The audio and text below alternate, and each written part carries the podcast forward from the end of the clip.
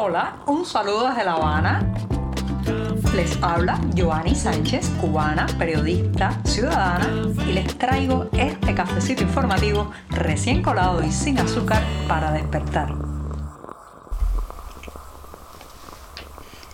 Seguimos con días invernales aquí en La Habana, así que les estoy hablando en este martes gris frío en que todos tenemos que estar forrados de abrigos aquí en la capital cubana, una jornada en que además estaré abordando varios temas y haciendo un resumen o balance de una cuestión que me han pedido muchos de los oyentes de este cafecito. Y justamente hablando del cafecito, voy a darme el primer sorbito de este 27 de diciembre de 2022. Así que voy con este buchito, el primero del día. Después de este cafecito caliente y sin azúcar, les cuento que muchos me han pedido que haga, perdón, me han pedido que haga un balance, un resumen de la actuación de la oposición cubana al interior de la isla en este año que está a punto de finalizar. Es muy difícil realmente hacer, digamos, esa mirada de general eh, y eh, profunda sin eh, perder un poco los detalles y los matices que marcaron el accionar de la oposición, la disidencia, el sector prodemocrático y digamos contestatario en esta isla. Pero me voy a centrar justamente en los opositores. A veces se confunden muchos opositores, activistas, periodistas independientes, cuando en realidad son sectores diferentes que compartimos, eso sí, el espíritu libertario, los deseos de democracia en este país, el fin de la dictadura, pero que cada uno tiene sus propósitos, sus agendas y también sus herramientas de trabajo y de llegar a la ciudadanía. En el caso de los opositores, yo entiendo a un opositor como un ente político que debe tener, digamos, una programática, que debe poder reunirse, eh, hacer partidos o grupos, eh, confluir en afinidades partidistas con otras personas y también pues tener acceso a los medios, a los micrófonos para difundir sus programas, convencer a la ciudadanía de que algún día los vote en las urnas. Bueno, pues lamentablemente, como saben, ya estoy hablando de ciencia ficción con eso último que he dicho, porque en este país país están ilegalizados los partidos, solo se permite el Partido Comunista. Eh, por otro lado, se le impide a todos los opositores acceder a los medios nacionales, que están absolutamente controlados también por eh, los jerarcas del partido, por, digamos, el suprapoder, la hegemonía ideológica que rige en Cuba.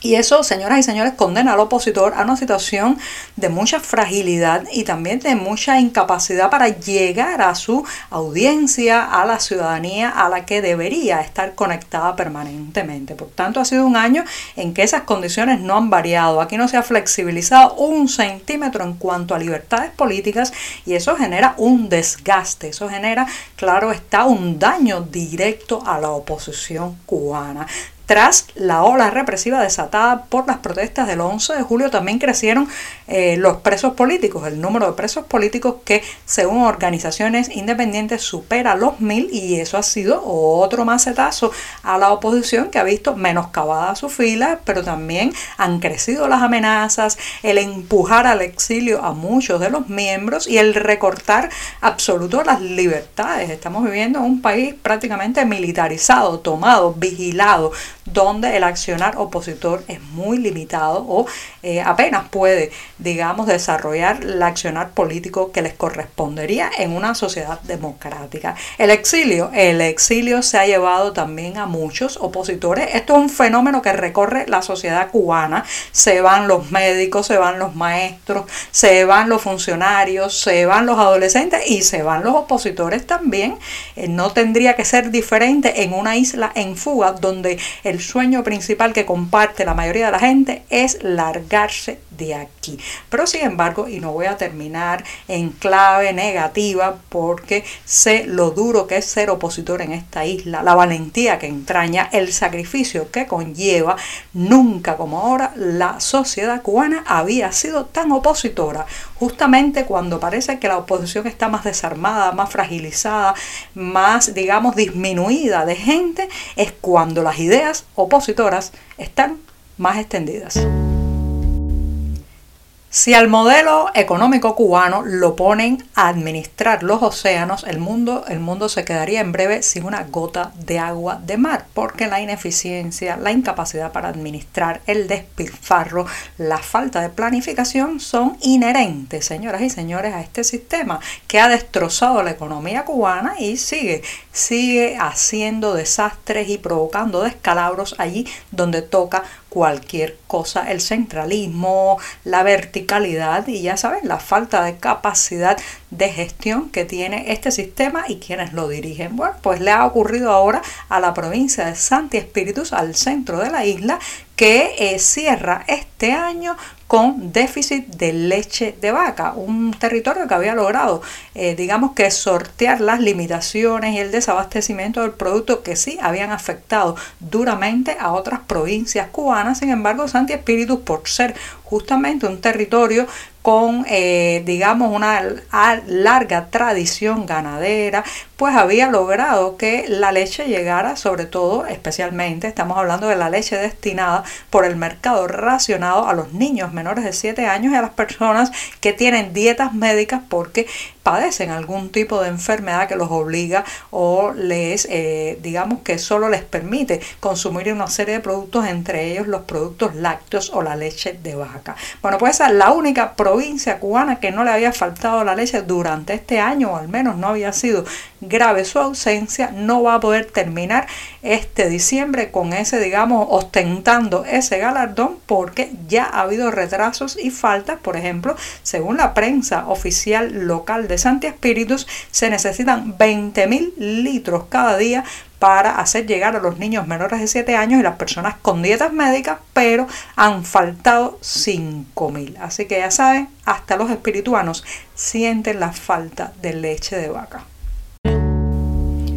Para los cubanos que residen en la isla y están pensando hacer las maletas y partir, hay malas noticias que llegan desde Serbia porque ese país balcánico que se ha convertido a lo largo de los últimos años en una de las puertas de entrada de los cubanos a Europa, bueno, pues eh, está quitando países de la lista de exención de visado. Esto es un anuncio que recién ha llegado que la India y Guinea-Bissau han sido retirados de ese listado de países a los que se les permite la entrada a Serbia sin previa presencia de una visa o de un permiso especial. Basta para el caso de los cubanos una carta de invitación, la compra de un boleto, que eso sí, con eh, pausa o tránsito eh, prácticamente en una ciudad alemana casi siempre, bueno, pues permite la llegada a Belgrado. Lo cierto es que no solamente la salida de dos países de esta lista de exención de visados está apuntando a que puede reducirse aún más ese listado e incluir a Cuba en los países que salen de esa prerrogativa, sino que también, eh, bueno, Serbia está ahora mismo involucrada en un conflicto que está ganando temperatura con su vecina Kosovo. Así que hay que estar muy atentos a todo lo que ocurra, pero evidentemente las presiones de la Unión Europea para que Serbia cerrara un poco los controles de sus fronteras para evitar de esa manera la llegada de migrantes informales a eh, territorio europeo están eh, surtiendo efecto y ya ni los eh, residentes en la India ni los residentes en Guinea-Bissau se pueden acoger a la exención de visados. Le tocará a Cuba próximamente, reitero, hay que estar atentos a lo que pasa en ese país balcánico.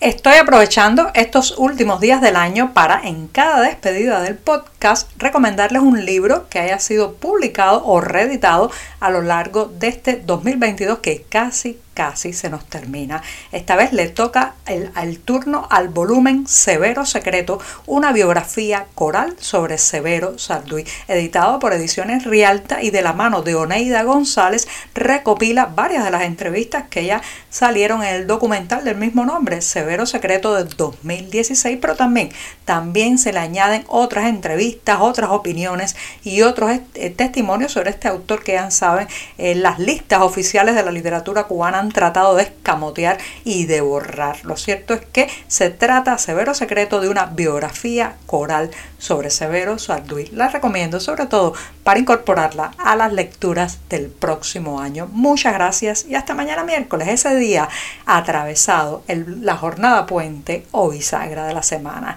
Muchas gracias. Por hoy es todo. Te espero mañana a la misma hora.